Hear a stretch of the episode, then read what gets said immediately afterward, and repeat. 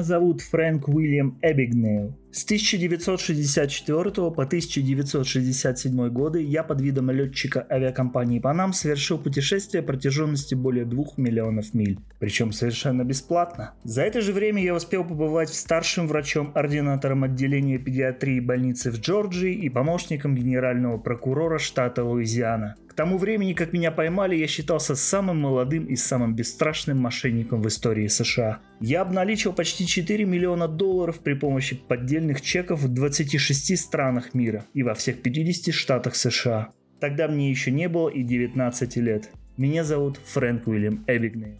Вообще, Фрэнк Уильям Эбигнейл это, ну, прям реальный персонаж, это ныне живущий человек, и по-хорошему, ну как утверждает, видимо, сам Фрэнк Эбигнейл, он утвердил Стивена Спилберга в качестве режиссера. То есть он как-то так э, проникся к нему и поверил, что только он может экранизировать книгу. Потому что вот фильм э, «Поймай меня, если сможешь» — это, ну, по сути, практически постраничная экранизация книги «Поймай меня, если сможешь», которую написали главный герой э, Фрэнк Уильям Эбигнейл-младший и журналист. Ну, то есть, знаешь, это было в формате, что журналист задает вопросы, Эбигнейл рассказывает, и вот таким образом получилась книга. Вот. Я не знаю, ты, ты вообще сколько раз смотрел фильм этот? Ты знаешь, я смотрел его, ну, наверное, пару десятков раз. Один из самых моих любимых фильмов, можно сказать. И сам Фрэнк оценивает э, достоверность этого фильма в 80%. То есть, по сути, его можно считать чуть ли не документальным. У меня к этому тоже, честно говоря, были вопросы, потому что я пересматривал его вчера и несколько раз себя ловил на мысли, типа, да ладно.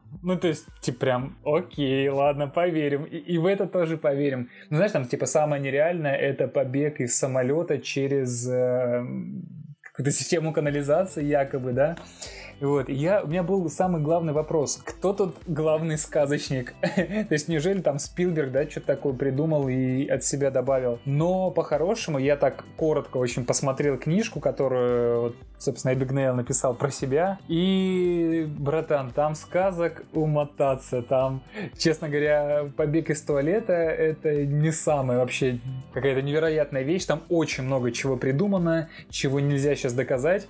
Фильм снят по книге, который написал Эбигнейл, который он сам и, в общем, все истории рассказал. То есть нельзя проверить это все. Ну, конечно, сцена с побегом, это в духе, наверное, фильмов с Арнольдом Шварценеггером.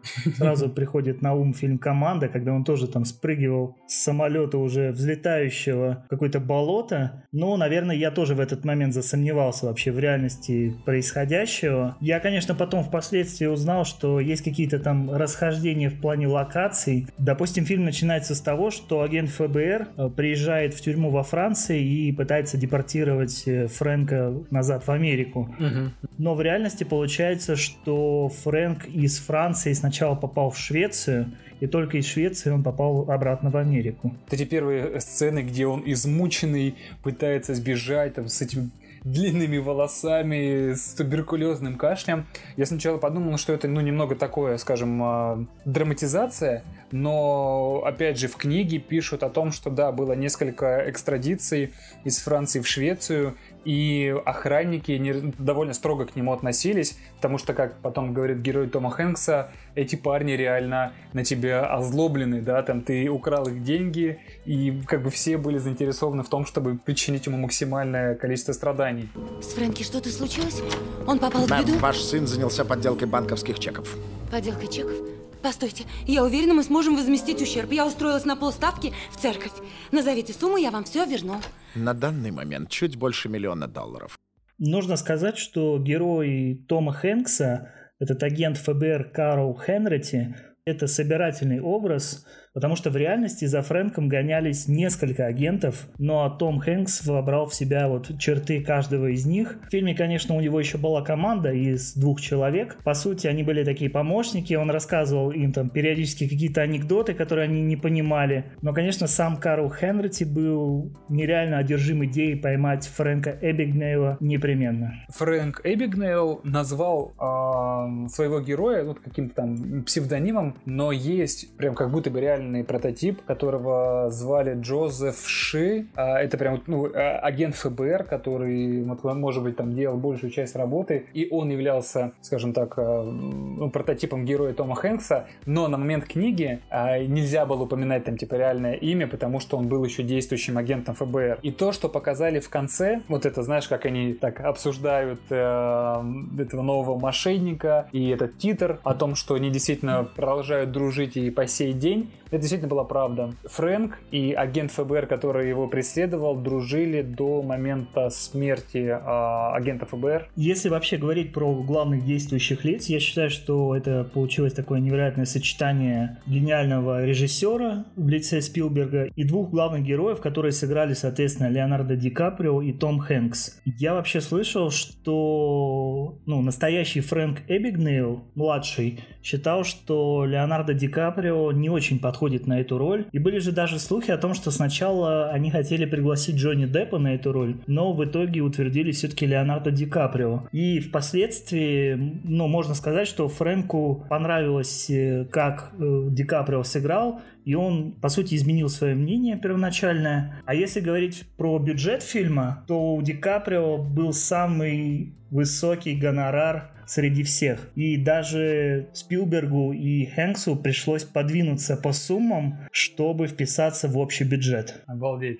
Слушай, мы знаешь, когда с тобой начинали записывать первый подкаст, как-то договорились, что тему денег вообще не обсуждаем, да, но все равно так или иначе она всплывает, и я, честно говоря, вообще не знал этого. То есть я предполагал, что у Ди Каприо высокие запросы, но почему-то казалось, что Хэнк все равно там на тот момент был дороже, чем, ну, как бы, чем Ди Каприо как актер. По поводу первого появления Ди Каприо, то есть э, он, наверное, будучи там 28-летним, да, что-то около этого, на момент съемок, играет 16-летнего пацана, ну, оставим за скобками, хорошо, там, загримировали, надели пиджачок. Здесь нужно обязательно сказать, что сам Фрэнк Эбигнейл в реальности, он выглядел старше своего возраста, и когда mm-hmm. брали Ди Каприо, он как раз-таки наоборот выглядел младше своего возраста. И вот в этом было такое некое противоречие, но в итоге все-таки решили остановить свой выбор на Ди Каприо. Да, да, понимаешь, когда ну, Эбигнейл рассказывал, что он его реально там путали, и когда он переехал в Нью-Йорк и там сбежал, заменив 16 лет на 26 реально мало кто заметил, то есть он как-то этим воспользовался. А я хотел тебе рассказать вот про то, что там первый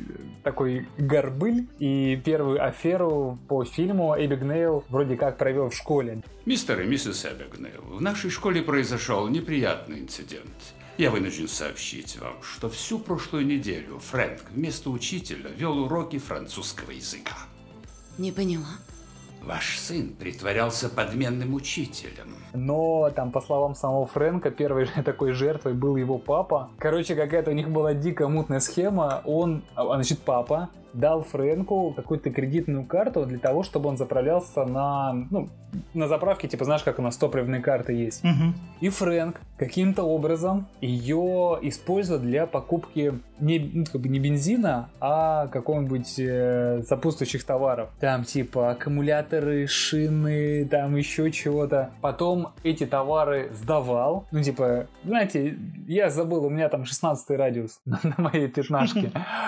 И ему возвращали деньги. И он, короче, таким образом обналичивал кредитку, и там по деньгам это было, если на сегодняшние деньги переводить, это порядка 30 тысяч долларов. С чего вообще начинается фильм? Нам показывают телевизионное шоу, в котором участвуют три там главных героя, и один из них там реальный Фрэнк Эбигнейл. И зрители, наверное, должны были как-то выбрать, кто из них является действительно Фрэнком. Это не какая-то выдумка режиссера, это шоу действительно происходило, и Фрэнк принимал в нем участие. Ну а после нас сразу отправляют немного назад, когда отец Фрэнка получает награду и говорит свою знаменитую притчу про двух мышек, которые упали в кувшин с молоком. Одна из мышей перестала бороться и утонула, а вторая взбивала молоко настолько активно, что молоко впоследствии превратилось в масло, и она выбралась из него.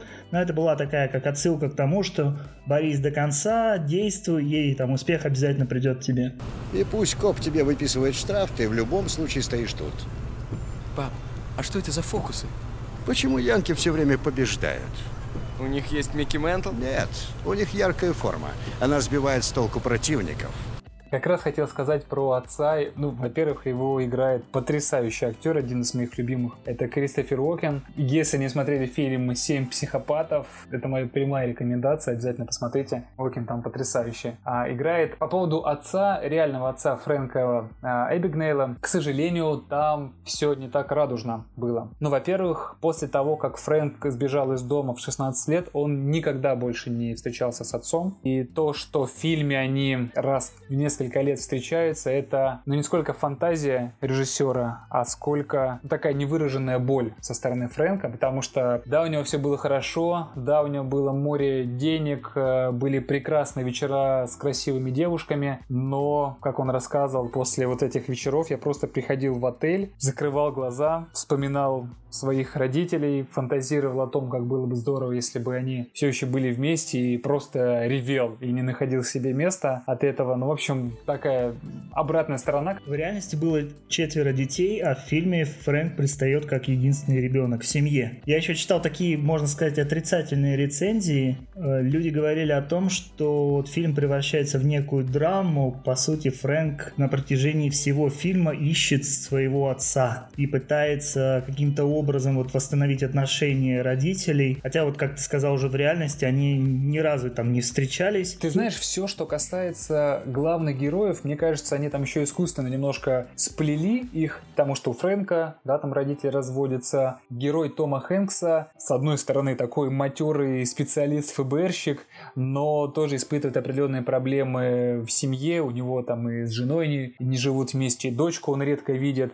Ей там уж 15 лет, а она там совсем самостоятельная. Но в жизни я читал про Джозефа Ши, я прям вспомнил стих Веры Полосковой. Я тебе сейчас объясню почему. Э, Ши встретил Сару Блейкерном, женился на ней, у них было двое дочек. А после того, как Ши ушел в отставку, они переехали в Кентукки, и там они с женой жили и на ферме, и любили посещать озеро Сан-Томас каждую зиму, а потом они вернулись в Джордж Джорджию, где жили до 97 -го года, и он очень любил гольф. Я прям, вот я читал это с такой же интонацией, как Вера читает про а, мистера и миссис Корстон. Они ездили в Хэмпшир, любили виски и птишебли, а потом его нарядили и погребли. Я прям не могу понять, но почувствовал какую-то сонастроенность в настроениях между вот этими двумя героями. Я еще хотел сказать насчет отца. Вот после последнего просмотра мне почему-то в глаза бросилась сцена, где он дарит Фрэнку на день рождения чековую книжку, кладет там на нее, по-моему, 20 долларов и говорит такую вот фразу «Это даст тебе все». У меня ощущение возникло, что отец, по сути, сподвигнет его вот впоследствии на вот эти свершения. Тогда почему ты открыл у них счет? Однажды ты захочешь что-нибудь взять у этих людей. Машину, дом. Денег у них много. Здесь 50 чеков.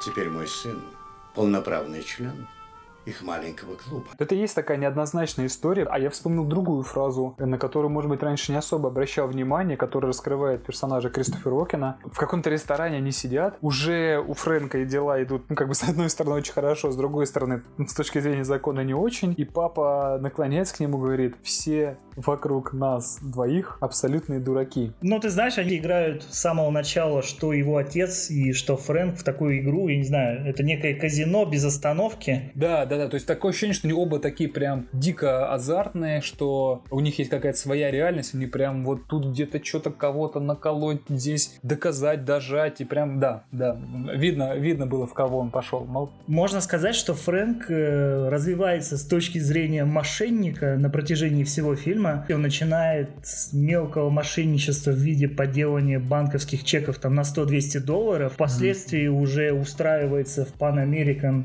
в качестве второго пилота и летает на самолетах других авиакомпаний по льготе от Pan American. Стой, стой, стой, давай-ка по очереди. Хорошо. Что имеется в виду, допустим, когда один летчик спрашивает другого, ты на чем сидишь? Он хочет знать, на чем ты летаешь. На DC-8, 707, Constellation. Ну да, потому что если ты летишь от имени Панам, рейсом Панам, то тебя по-любому либо кто-то знает, либо спросит там, как там у Михалыча дела, который летает с Нью-Йорка до Лос-Анджелеса.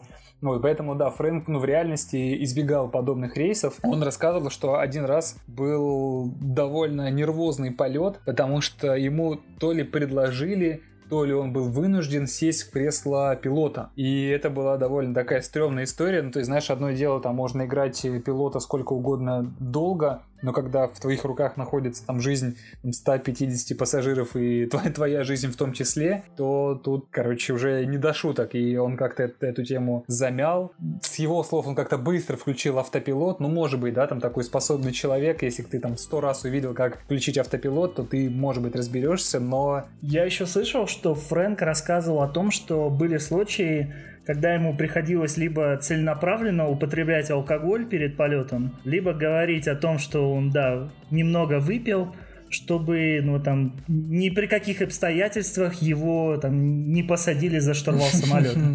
А по поводу, по поводу адвокатов, вот, честно говоря, знаешь, мне кажется, сложнее ну, притвориться пилотом и врачом. Вот. А, но со слов Фрэнка, самая засада — это адвокаты адвокаты, которые закончили Гарвардскую школу. Он говорит, ребята, пилоты рассказывают там какие-то интересные истории а, из жизни. Там врачи, у врачей тоже там куча историй. Единственное, что интересует выпускников Гарварда, это Гарвард. И он говорит, поэтому там надо знать столько реальных деталей. Ну, то есть вот как, помнишь, э, когда Фрэнк пришел знакомиться с родителями а, медсестры, да, с которым познакомился? Отвратительный Холлингсворт еще не ушел, когда вы учились в Беркли? Холлингсворт. Да, вечный брюзга Холлингсворт. Он еще противнее стал. А что его пес? Напомните, его собаку не двойка звали? Если говорить о том, как Фрэнк э, стал вообще адвокатом, здесь нужно обязательно отметить, что вот агент ФБР Карл, он же постоянно подкалывал и пытался узнать у него, каким mm-hmm. образом он обманул комиссию экзаменационную и сдал все-таки этот экзамен на адвоката, и в итоге Фрэнк объясняет, что он ну, никого не обманывал, он учил, две недели готовился и все-таки сдал этот экзамен. Но ага. я считал, что в реальности ну, не было никаких двух недель, и Фрэнк готовился в течение восьми месяцев к этому экзамену Обалдеть. и успешно его сдал. Ну, это уже больше похоже на правду. А, а то же самое есть про этих звонки э, на Рождество. В фильме это действительно очень хороший, интересный ход, но в реальности Фрэнк говорит, ребят, я бесконечно уважаю работу ФБР, но я не такой дурак, чтобы звонить им каждое Рождество, и чтобы они знали, где я нахожусь. Ну, конечно, я думаю, что ну, в реальной жизни они бы там отследили все эти звонки и нашли бы его в течение там часа условно.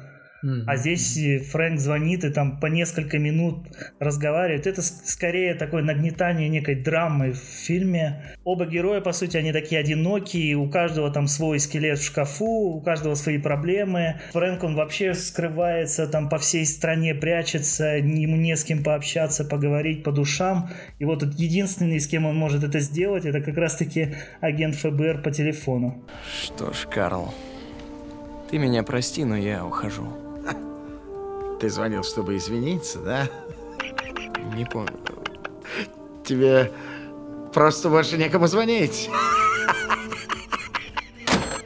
Если говорить про концовку фильма, то она такая получилась, можно сказать, романтичная, что ли. Захват э, Фрэнка в фильме, он представлен как какое-то такое напряженное словесное противостояние на складе. Герой Карла пытается уговорить Фрэнка подчиниться ему и говорит о том, что если вот ты сейчас спокойно со мной не выйдешь в наручниках, то сюда ворвутся там французская полиция, и тебе только хуже от этого будет. И Фрэнк сначала сопротивляется, но потом все-таки соглашается, и мы видим, что они выходят, там сначала полиции нет, но она все-таки там через пару секунд подъезжает, но в реальности нужно сказать, что это было не настолько драматично, как в кино.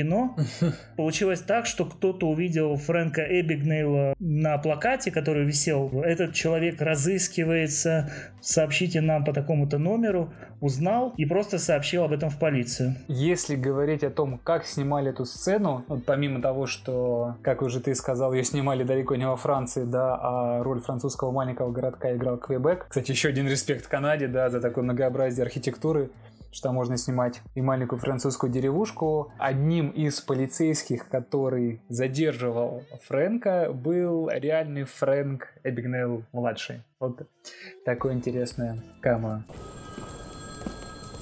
Здрасте. Я Фрэнк Эбигнейл. Буду работать у вас.